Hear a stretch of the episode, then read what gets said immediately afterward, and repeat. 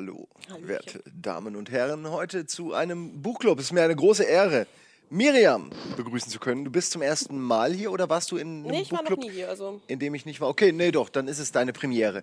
Ähm, du bist die gute Seele von Rocket Beans, so viel sei schon mal gesagt. Und du baust auch immer alle Sachen auf. Obwohl das gar nicht zwingend dein Job ist. Also, äh, in dem Fall hast du wahrscheinlich sogar das Set Ja. jetzt aufgebaut, oder? Oh Mann. also, der Tim hat aber geholfen. Gestern Abend hat er schon viel vorgebaut. Gut. Gut. Wir haben also Leute, die haben Zeit zu lesen, obwohl sie viel arbeiten müssen. Äh, Und du hast was mitgebracht, das sagte mir noch gar nichts. Äh, ja, das ist äh, Jasper Forde. Ich glaube, ich hoffe, ich spreche ihn richtig Jasper aus. Forde. Mm, Ja, ähm, der hat halt eine ganze Buchreihe gemacht und noch mehr Bücher. Aber das sind jetzt alle Bücher, die sich um Jane Eyre, ich weiß nicht, wie Ja, ich weiß auch nicht. äh, Also, ich würde auch sagen, also Tuesday Eyre. Next äh, ist die Hauptcharakterin und das ist die Tuesday Next Reihe und das sind jetzt die verschiedenen Bücher. Hm, Sind das jetzt äh, verschiedene Farben oder nur ich? äh, Nee, das ist immer die. Ich kann es kaum lesen. Die Titel sind ja, das, oder? ja, das sind leider ah, okay. so. eins, zwei, drei. Ich mag ja diese Farbkodierung, wenn, wenn, wenn man sich, äh, wenn man ein größeres Konzept hatte von Anfang an äh, Ja. als Buchgestalter. Ja, das haben sie halt am Anfang nicht gehabt. Am Anfang waren es halt noch so, ähm, naja, Ah, die Klassiker, ja. Irgendeine Mhm. Farbe. Ja, Orange ist immer sehr gern genommen, weil das so eine Alarmfarbe ist. Da, da kaufen die Leute direkt das Buch. naja. Mir hat die Farbe so gefallen. Sieht aber bestimmt gut aus im Schrank. Aber ähm, ich selbst habe halt nicht so viele Bücher, weil ich die meisten immer aus, ähm, also ausleihe und dann, wenn ich sie ausgelesen habe, gebe ich sie halt weiter, weil das Buch ist für mich dann leer. Ey, du machst es leer. Du, gibst also leer gelesene Bücher weiter. Ja, ich bin Na super. Nee, ich, ich kann das aber voll verstehen. Ich habe ja auch, allein ich glaube, die Hälfte der Bücher hier ist von mir Mhm. und äh, davon die Hälfte ist von meiner Mutter, die sie wiederum mir gegeben hat. Also ich finde, Bücher muss man irgendwie weitergeben, weil Ja. Wie oft liest man denn dasselbe Buch vier, fünf, sechs Mal? Also eher selten. Ich finde es schön, wenn das eben wirklich so diese ganzen Farben sind. Äh, das ist so die eine Sache, wo ich sage, das im Buchregal sieht wenigstens schön aus, ist Mhm. auch mehr so ein Fashion-Statement, fast schon. Naja, aber erzähl doch mal, um was es genau geht. Sieht aus wie eine Hexe, wenn ich das jetzt so sehe. Es ja, geht um. Magie. Ähm, äh, nee, nicht wirklich. Es Nee. ist halt ähm, eher eine Parallelwelt, die da beschrieben wird.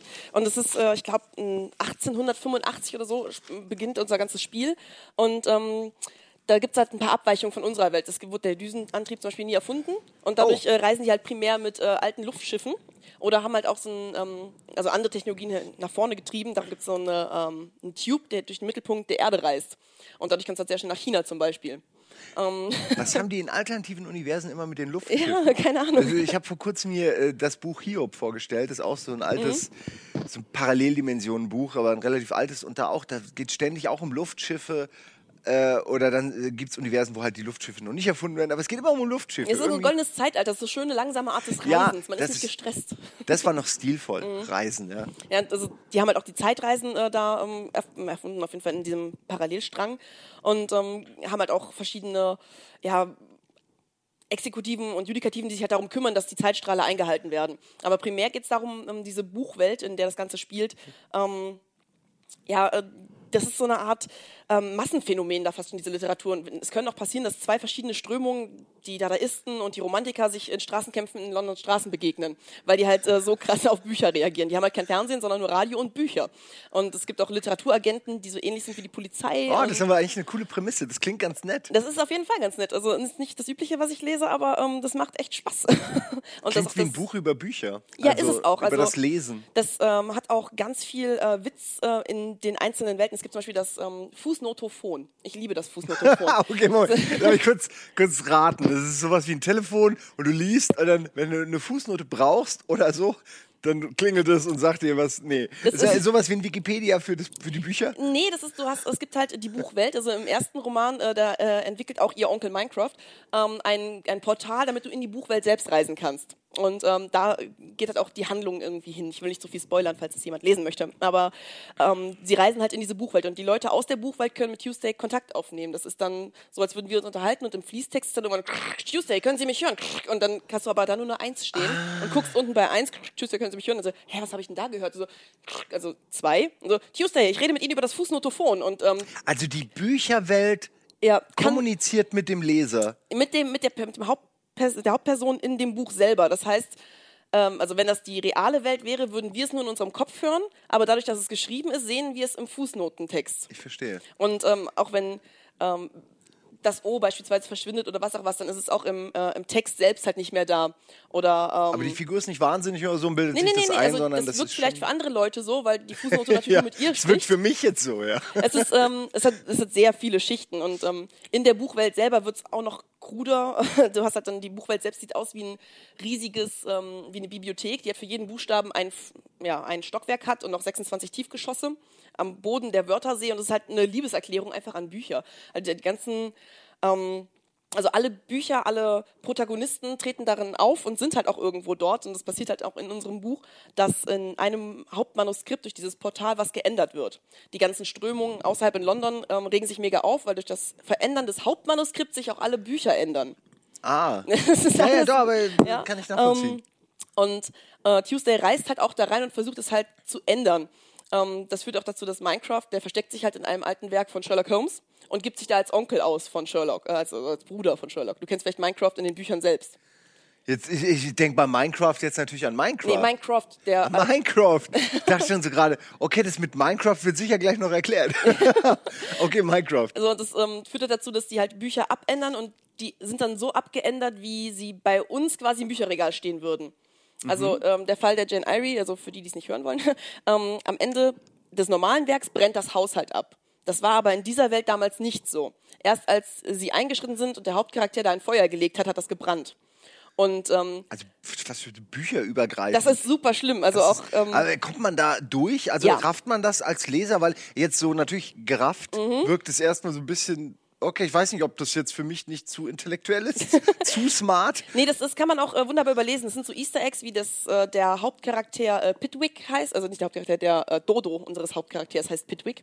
Und das ist halt aus äh, Charles Dickens ähm, halt Ja. auch eine Figur, die Äh. übernommen wurde. Das kann man wunderbar überlesen. Wenn man es weiß, dann freut man sich. Also, War das nicht die Pitwicker oder so? Ja, genau, die Ja, Pitwicker. oder? Mhm. Okay, ich habe mich gar nicht getraut, weil ja, das, also es macht halt mega viel Spaß und es ist super vielschichtig.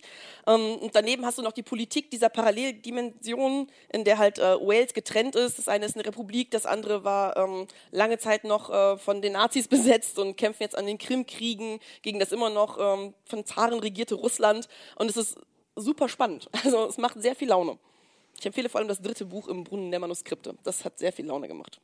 was, äh, für was sollte man sich interessieren, wenn man damit anfängt? Weil es ist ja auch so, es ist ja schon eine recht lange Reihe. Ja, Und wenn man da erstmal angefangen hat, dann liest man ja auch eine Weile. Deswegen, äh, für, für, wen lohnt sich das denn? Also auf was muss man stehen? Auf Bücher generell muss man Klassiker kennen. Vielleicht kommen, ich meine, ja, also wenn du hilft, sagst, wenn man da kommen Klassiker welche kennt. vor. Ähm, also viele davon sind auch schon verfilmt worden. Also ähm, da kann man sich Man kann sich auch alle Filme angucken ja. dazu, ja. Man kann auch Okay. nachgoogeln. Aber äh, an sich für Leute, die auf äh, parallele Universen stehen, ähm, ja, ich die, finde das ähm, nämlich schon interessant. die Aber auf Klonen stehen, also die- das Klongesetz äh, von 1980, glaube ich, dass da durch ist. Man kann auch mittlerweile zu Hause mit einem Küchenkit klonen, wenn man möchte. Sozial anerkannt. warum? Es gibt wieder freilebende Mammuts in England. Ähm, Na, das ist das Wichtige. Wird ja Zeit, dass das Mammut endlich wieder angesiedelt wird. Ja, das gibt tatsächlich auch Probleme mit äh, den Arbeitsplätzen, weil die äh, Neandertaler wieder geklont haben äh, als günstige Arbeitsplätze. Ey, das ist ähm, zu nah an der Wirklichkeit. Ja, das ist halt wirklich ähm, äh, zwischen amüsant und hm, wenn es das heute geben würde, wäre das tatsächlich ein Problem. Funktioniert das alles in einem Buch? Also das klingt jetzt wie äh, der Inhalt wirklich von zehn verschiedenen äh, Bücheruniversen in einem. Was Mm. ja okay ist, wenn man jetzt die, die, die Geschichte, wie du gerade erzählt hast, auch kennt, ist es das ja eigentlich auch. Es wird halt bisschen. immer in einem Buch gibt es halt die Welt, die wird halt grob beschrieben. Es gibt auch einen Eingangstext dazu, dass man halt weiß, wo man stattfindet. Ja. Ähm, und das wird aber dann aufgebaut in den nächsten Büchern. Es kann sein, dass in äh, Buch 1 oder 2 eine Randbemerkung ähm, ist, dann redet sie über einen Dodo, dass der halt geklont wurde und keine Flügel hat. Aber das ist normal. Und dann wird halt nachher auf dieses Klon nochmal eingegangen und dann ähm, kommen halt diese ganzen Aspekte, die diese Welt hat, die unsere Welt nicht hat. Das ähm, macht Spaß. also es ist schön, diese ganze Welt kennenzulernen. Wenn man dann noch in die Buchwelt selbst reist, ähm, wird es nochmal schräger. Es klingt unheimlich faszinierend. Das äh, Ja. würde, würde mich auch interessieren, doch, muss ich zugeben. Wer, also der Autor ist Jasper Forde oder ist das die Ja. Buchreihe? Okay. Nee, das ist der Autor. Das ist der Autor. Hat der sonst noch mehr geschrieben oder ist das so seine Er hat noch Reihe? mehr geschrieben, aber das ist die äh, längste Reihe, die er hat. Also, Okay, also, ja, jeder Autor hat ja so dieses eine Ding, wo er wo er irgendwie. Und oft sind es diese Multiversen-Geschichten. Ja, Ja, die haben halt am auch meisten Raum machen für alles. Kann. Also- Da kannst alles machen. wenn, Genau. wenn irgendwas nicht geht, dann sag's einfach, es geht. Also, Dodo-Klon. Das macht auch die Regierung selbst. Die versuchen halt äh, ein Prospekt von einer Waffe zu schreiben und wollen halt dann mit diesem Portal in dieses Prospekt reisen, um diese Waffe zu holen. Ah, in das ist ja, oh Hoffnung- Gott, ja, das, ist ja ein Gehirnfick ohne Ende. Also, Ja. wenn ich jetzt einen Staubsauger brauche, dann design ich einfach einen Flyer für einen Staubsauger, gehe in diesen Flyer und, und klau mir meinen Ja. eigenen Staubsauger. Im Prinzip.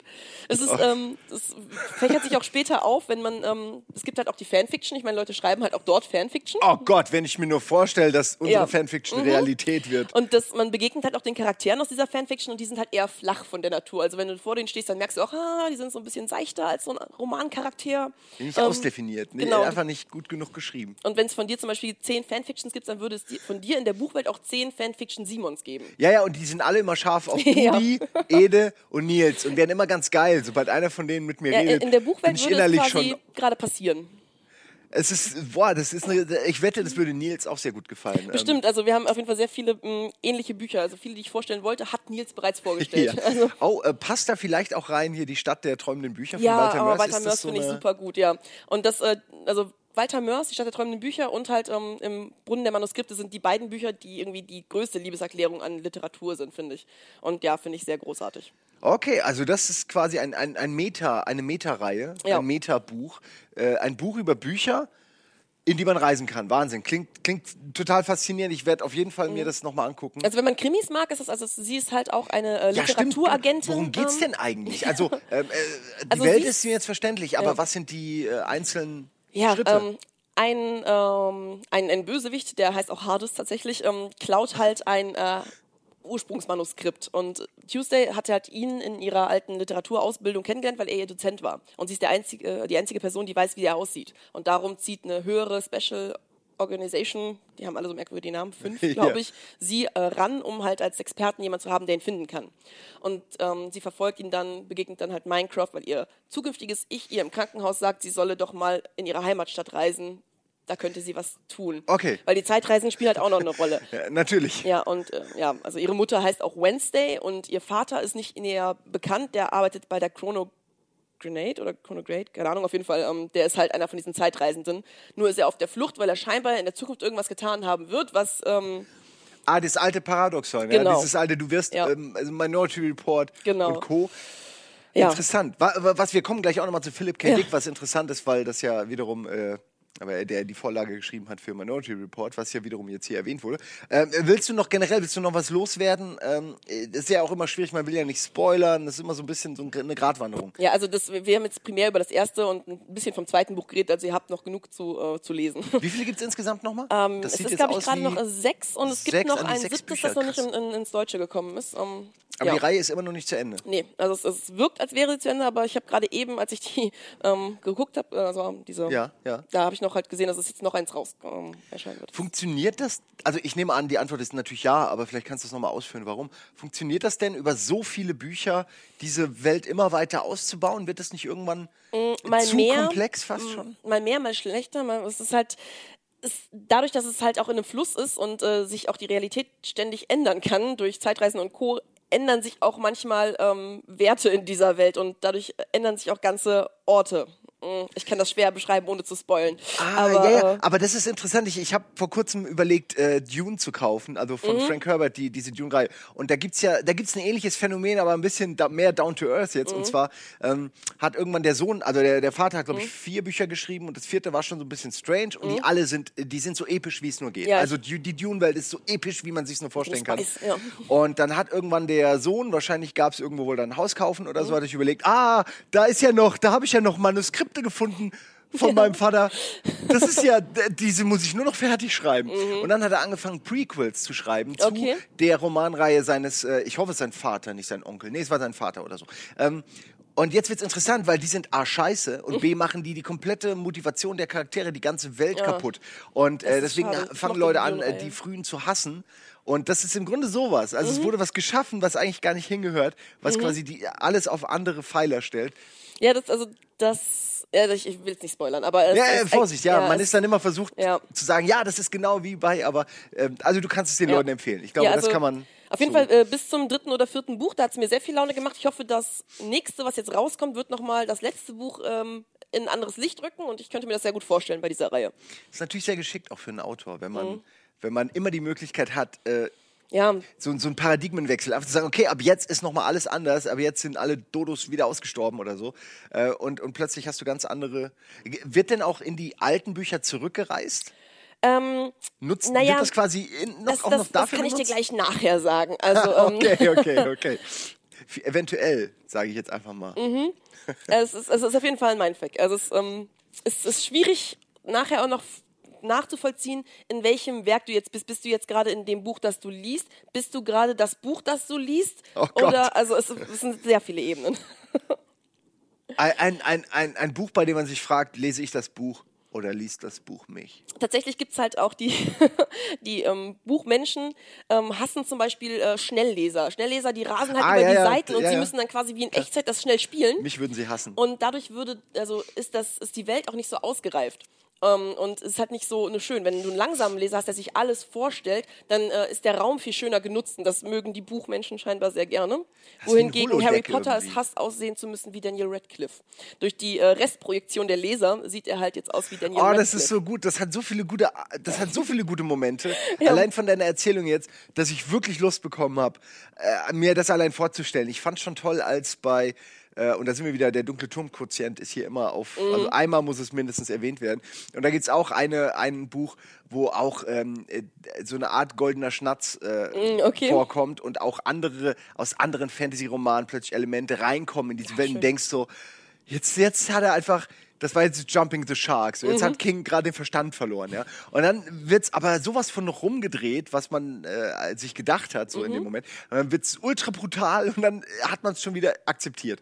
Also ich finde das immer sehr schön, wenn, wenn die Autoren ähm, mit, mit dem Rest des Genres Ja. spielen. Aber es ist natürlich, das muss man auch können. Also das, Also das tun sie auf jeden Fall äh, in den Büchern rauf und runter. Wahnsinn. Ich bin äh, sehr begeistert. Wir haben leider wie immer nur eine halbe Stunde und ich habe auch noch ein, zwei Sachen, die wir Klar. vorstellen wollen. Und wir haben, wo wir vorhin über Philip K. Dick noch gesprochen haben, ähm, einen Trailer. Das ist äh, sehr ungewöhnlich hier. Ich glaube, das erste Mal. Und zwar ist äh, gestern, also wir, ich weiß gar nicht, es wird am Samstag sieht man das. Das heißt, vor vier Tagen oder so kam ähm, ein Spiel raus auf Steam. Könnt ihr euch gerne angucken. Das heißt Californium. Ich glaube, es heißt Ja, Californium. Californium. Und es, ähm, es ist auf jeden Fall eine Hommage an äh, eigentlich alle Werke oder das Gesamtwerk von äh, Philip K. Dick, den wir auch schon mehrfach vorgestellt haben. Ich habe eben noch Bücher gesucht von ihm. Wir haben tausende hier.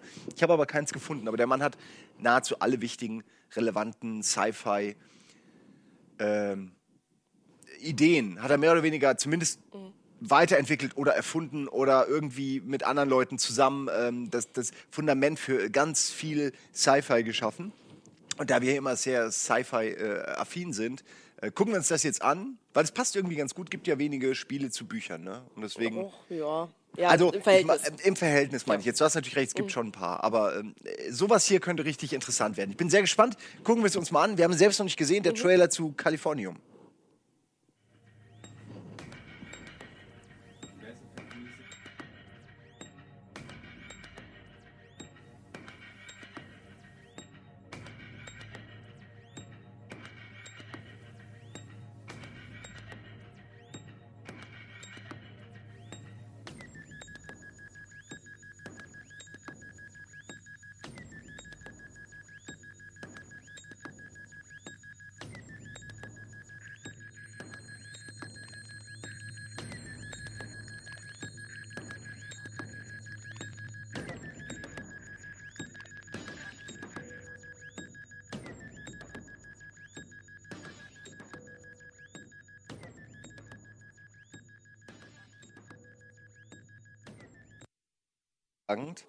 Aber immerhin weiß man schon, es wird um Paralleldimensionen gehen. Ja. Da sind wir wieder. Da sind, da sind sie wieder. Ich denke mir manchmal, es gibt ja immer diese Trends äh, in der Literatur auch, wie überall sonst auch. Und der aktuelle Trend, zumindest in, vielleicht auch nur, weil ich mich dafür interessiere und weil ich das dann überall sehe, wie wenn man ein rotes Auto fährt, aber äh, ist durchaus Paralleldimensionen. Also die werden auf jeden Fall gerne mal als Erklärung für übersinnliche äh, Ist Phänomene mir lieber als oder, Aliens. Also, ähm, ist mir auch lieber als Alien. Ist halt irgendwie der neue, Ja, der neue neu. wissenschaftliche Trend sozusagen. Früher waren es Aliens, dann waren es irgendwann waren's Atombomben oder irgendwelche ähm, Gut, aber in 15 Magiekräfte. Jahren ungefähr schon auf jeden Fall. Also, das hält sich in der Buchwelt, glaube ich, auch allgemein länger. Also, so Auf jeden Trend. Fall. Und auch das, also das Buch Hiob zum Beispiel, Mhm. ich glaube, das ist, oh Gott, ist es von Philip K. Dick? Ich bin mir nicht ganz sicher, vielleicht, ich will jetzt nicht zu viel sagen. Ich habe es auf jeden Fall gelesen und auch schon vorgestellt. Und das ist auch recht alt und da geht es halt auch um Parallelwelten. Und Mhm. ich glaube einfach, dass es, die Zeit ist reif, dass es jetzt auch in Rick und Morty und so, also Ja. dass man es einfach akzeptiert, die Theorie von vielen, vielen Universen, wo alles möglich ist.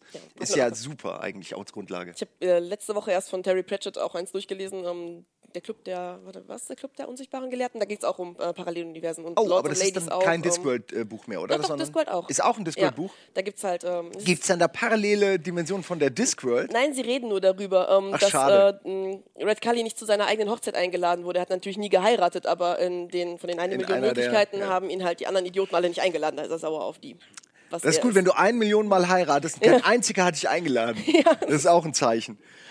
Äh, äh, Miriam, wir haben nicht mehr so viel Zeit leider. Ähm, ich muss mich beeilen. Und zwar äh, habe ich di- dieses Buch schon mal eine Weile, von einer Weile vorgestellt. Da hatte ich noch 30 Seiten oder so gelesen nur. Also war ich gerade erst am Anfang und das ist äh, Ewigkeiten her. Also es, ich schäme mich wirklich zu sagen, dass ich für dieses Buch so lange gebraucht habe wie noch nie in meinem Leben für irgendein. Okay. Es hat mich beinahe ruiniert. Es hat meinen Lesespaß beinahe abgetötet.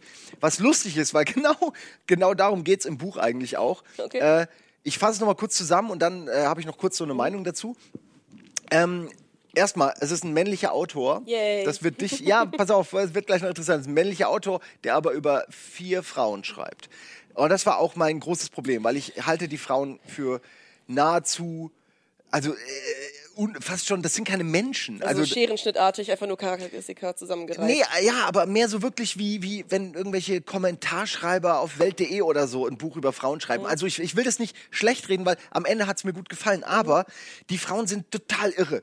Die, also es sind Wissenschaftler, die werden in diese Area X geschickt, die wiederum ähm, sehr mysteriös ist. Ich weiß bis heute nicht, was, um was es da geht. Okay. Ähm, es ist eine, eine Art, stell dir vor, wie eine, eine tropische Welt, in der unsere Welt kopiert wird von einer Macht, die man nicht ganz beschreiben kann. Also es morphen quasi Dinge zu anderen Dingen und es sind verzerrte Kopien unserer Welt. Also ein Stein würde da ein bisschen anders aussehen. Du Okay. würdest automatisch erkennen, dieser Stein ist komisch. Okay. Aber er würde aussehen wie ein Stein, wie etwas, was sich verkleidet als Stein. Äh, so als, um es ganz rudimentär zu sagen. Okay. Und diese Area X breitet sich langsam aus und äh, deswegen werden da regelmäßig äh, Expeditionen reingeschickt. Und äh, die zwölfte Expedition sind aus irgendeinem Grund, der auch noch nicht erklärt wurde, und ich glaube aber schon, dass es irgendeine Relevanz hat, vier oder fünf Frauen sogar, ich glaube vier. Und äh, da ist alles dabei. Eine Biologin, eine äh, äh, Psychologin, eine, äh, nee, ich glaube, eine Linguistik-Expertin fehlt, obwohl die relevant wäre, denn, und da kommen wir zum eigentlichen äh, Thema, es gibt zwei wichtige, es gibt nur zwei wichtige Orte in diesem Buch. Das Okay. ist das Interessante. Die kommen in diese Area, die werden vorher hypnotisiert, die sehen den Eingang nicht, die sehen quasi nicht, wie sie diese Grenze zu dieser Area überschreiten. Weil die, ja, es ist alles ein bisschen konfus, Okay. weil die äh, Psychologin alle hypnotisiert und dann gehen sie über diese Grenze und dann zack sind sie quasi in dieser Area. Und wenn es nach mir geht, es könnte auch auf einem anderen Planeten sein. Es könnte, äh, also ich akzeptiere jede Erklärung. wo Solange es die- eine gibt. Genau, und ich, ich denke, dass die Tatsache, dass man nie weiß, wie sie übertreten in diese Welt, auch Teil des Rätsels ist. Ja? Und es gibt nur zwei relevante Orte. Das eine ist ein Leuchtturm und das andere ist ein umgedrehter Leuchtturm, also eigentlich ein Tunnel, der aber ständig wie ein Tower, der wird als Tower beschrieben, obwohl er in die Erde geht. So, und ich spoiler jetzt nichts, ich versuche nur so ein bisschen dieses Mysterium zu erklären in dem Buch passiert nichts. Sie, sie sind zu viert und dann gehen sie, äh, suchen sie die Area ab, treffen auf diesen äh, Tunnel und dann passieren Sachen, dann gehen sie aus dem Tunnel wieder raus, trennen sich, dann geht die Heldin zum Leuchtturm, geht den Leuchtturm hoch, findet da was, geht wieder runter, geht wieder zurück äh, zu, zu, zu äh, den äh, anderen Teammitgliedern sozusagen, geht dann wieder in den Tunnel, geht ganz runter in den Tunnel. Da ist eine Tür, die sie aber nicht öffnet, sondern sie geht stattdessen wieder hoch und dann geht sie am Leuchtturm vorbei. Das ist das Buch. Und Okay. äh, wirklich, es passiert nicht mehr als das. Alles, was man mitkriegt, sind die komischen Probleme, die diese Frauen untereinander haben, die, obwohl sie ein Forschungsteam sind, fangen sie an, sich von Anfang an abzuschotten. Keiner hat Bock auf den anderen, keiner hat Bock mit dem zu reden. Alle belügen sich. Es ist ein einziges Bitchfest, würde ich jetzt fast Mann, sagen. okay. Und ich bin mir halt nicht sicher, gehört das zu der, der Wirkung der Area X oder hat das einen anderen, äh, kann der Mann einfach keine Frauen schreiben? Oder ist er mit der schlimmsten Frau der Welt verheiratet? Ich weiß es nicht. Ähm, aber es hat mich unglaublich abgestoßen. Und aber jetzt, wo ich dann durch war, dachte ich mir, Mhm. vielleicht ist es aber auch irgendwie, vielleicht soll das so sein. Ich ne? traue ja den Leuten dann schon nicht, wenn die hypnotisiert wurden, dann frage ich mich direkt, waren die wirklich in dieser Area? Sind die da überhaupt jemals gelandet? Sind die immer noch in der Hypnose? Gibt es die anderen Frauen überhaupt oder sind die nur ausgedacht? Ähm, Das sind alles Möglichkeiten. Ich könnte Mhm. dir keine davon beantworten oder Ah. nicht beantworten. Das Einzige, was ich sehr interessant finde, und das ist, ich finde es nicht der Megaspoiler.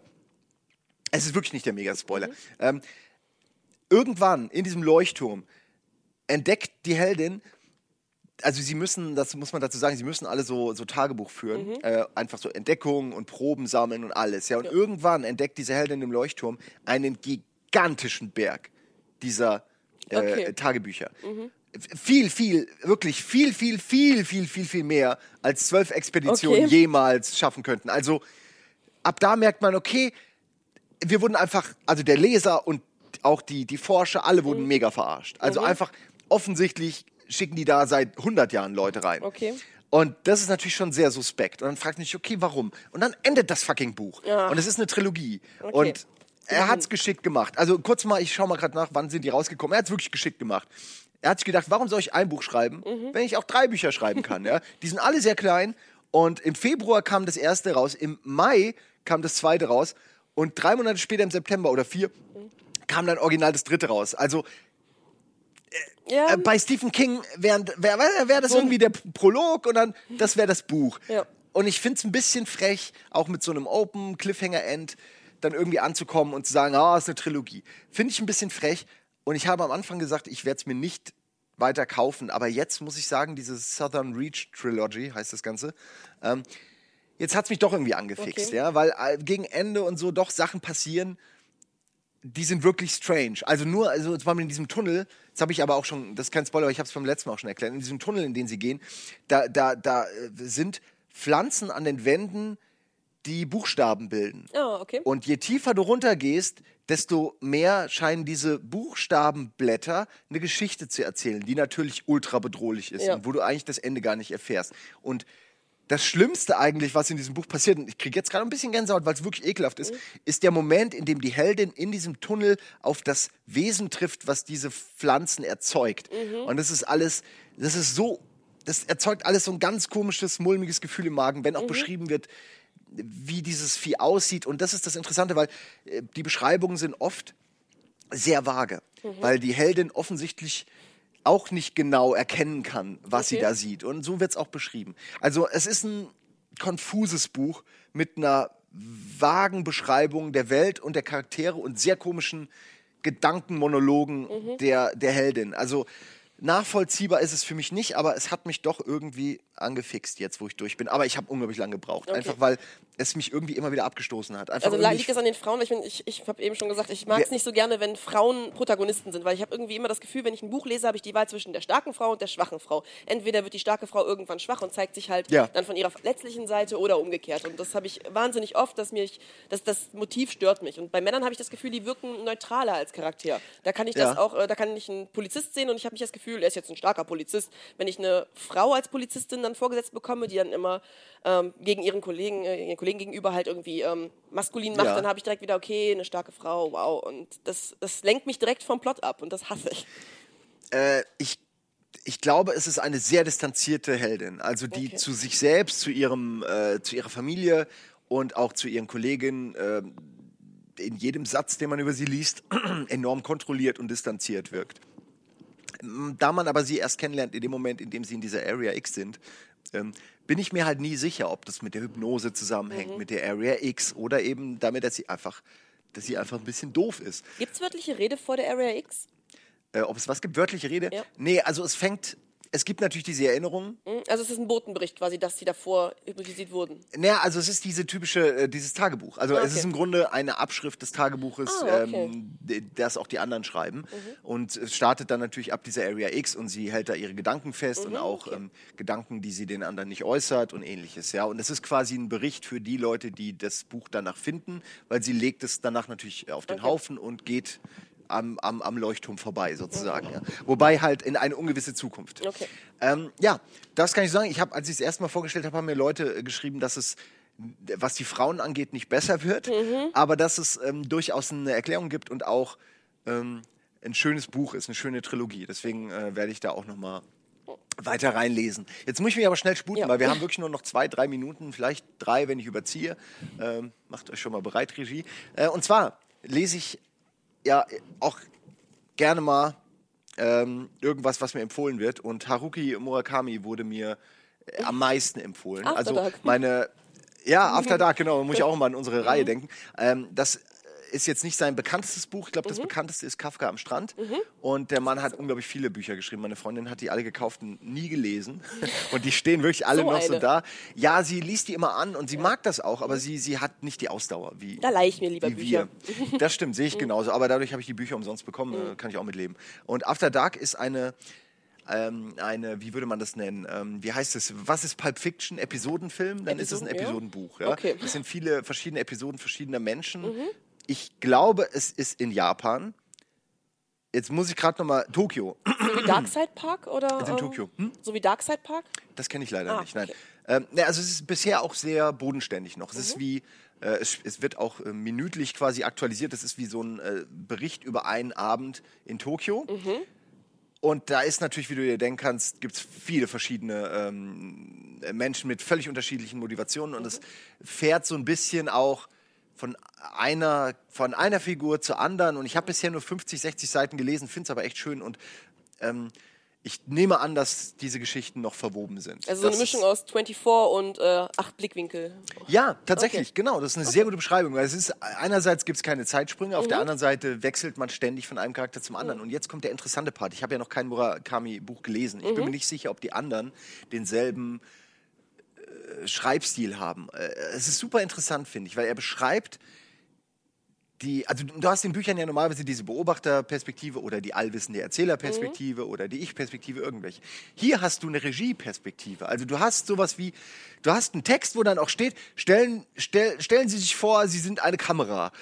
Sie schweben nun über das Bett. Darin liegt äh, Kushumi Ranuma. Und äh, jetzt, Okay. jetzt schauen wir links, jetzt schweben wir langsam durch den Raum. Und wirklich so. Also ich kann auch gern gleich nochmal eine Seite versuchen vorzulesen, sofern wir noch Zeit haben. Und es ist wirklich eine, Okay. eine sehr interessante Schreibweise. Ich, ich fühle mich äh, manchmal wirklich wie in ein äh, Story-Skript äh, von irgendeinem Film äh, versetzt, wo, wo auch Regieanweisungen Ja. drinstehen. Fände ich interessant, wie das dann wohl verfilmt wird. Entweder wird es dann genauso gemacht, wie er es beschreibt. Das fände ich schade, weil dann würde genau die Ebene verloren gehen, die er beschreibt. Ich fände es gut, wenn es einen Erzähler gäbe, der das dann Genau. tatsächlich so beschreibt, wer man sieht. Mhm. Dass, man, dass man die Intention des Autors auch noch versteht im Film oder so. Also ähm, das ist auf jeden Fall interessant. Hier steht auch gerade hier, aus unserer Perspektive als schwebende Kamera nehmen wir die einzelnen Dinge im Zimmer lange und genau in Augenschein. Wir sind unsichtbare, namenlose Eindringlinge. Wir sehen, wir lauschen, wir riechen, ohne indes physisch anwesend zu sein und Spuren zu hinterlassen. Wir haben es verstanden. Wenn man so will, halten wir die gleichen Regeln ein wie wahre Zeitreisende. Wir beobachten, ohne einzugreifen. Doch um die Wahrheit zu sagen, sind die Informationen über Eri Asai, die wir in diesem Zimmer entnehmen können, nicht gerade üppig. Es könnte der Eindruck entstehen, dass sich ihre Persönlichkeit vorsätzlich, dass sie, nee, dass sich ihre Persönlichkeit vorsätzlich verbirgt und sich geschickt den Blicken der Betrachter entzieht. Das sind wirklich, das ist ein ganz typischer Satz in diesem Buch. Das war ein Satz.